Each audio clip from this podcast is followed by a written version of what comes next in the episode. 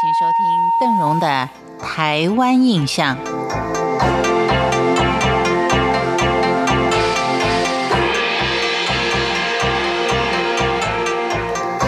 在今天的节目当中，邓荣为您介绍的是远来的妈祖会赈灾。同样受到妈祖庇佑的文山地区的妈祖温庄。提到台湾北部的文山地区，包括了石定、深坑、平林这些地区，不仅仅位处于深山峻岭间，而且土地相当的贫瘠。有一年更遭到蝗虫的肆虐。成群而来的蝗虫可以说遮蔽了天日，于是村民们决定请最灵验的官渡妈祖前来温庄。整个的迎神活动所透露出的温馨感与人情味，以及先民们是如何忍受一切天灾挫折与失败，努力的开创自己家园的故事，在清中叶以前。文山堡所辖区域包括了景美、木栅、深坑、石碇、新店、平林、乌来等等乡镇，而当时这一带仍属于未开发的地区，只有少数的汉人到这里来垦地种茶。晚清的时候，茶成了北台湾最重要的产业，垦拓的面积也是日渐扩大。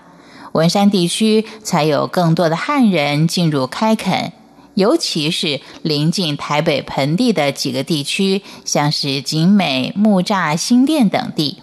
就算如此，但是仍然被石牌、北投、淡水等这些先开发地区的居民视为是内山。但是这里处处已经可以看到汉人的足迹，平野各处稻禾葱绿，丘陵浅山。则片种了茶树，新兴的市集交易非常热络。居住在这些地区的人们，大家都过着安居乐业的生活。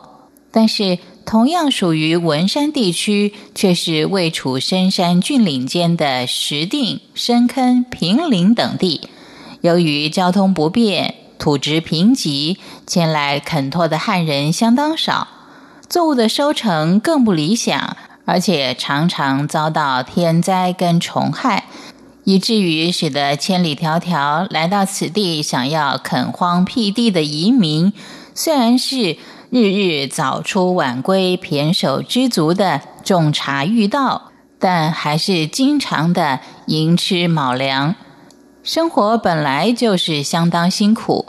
没想到有一年，竟然还遭到蝗虫的肆虐。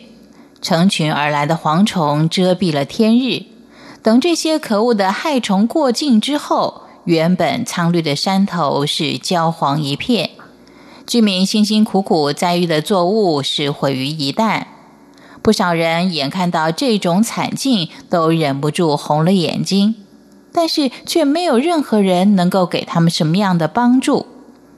有些人只好舍弃辛苦奋斗的成绩，搬到其他地区另创家业；有些人甚至于彻底绝了望，回到中国唐山去。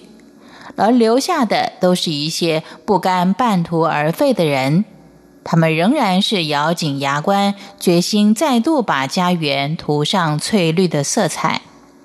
尝尽了天灾人祸的内山茶农，虽然有决心把家园恢复原有的色彩，但长久以来的荒旱辛苦使他们失去了应有的信心。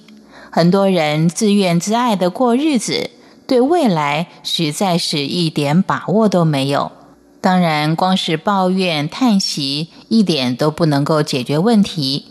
比较积极的人就开始想办法。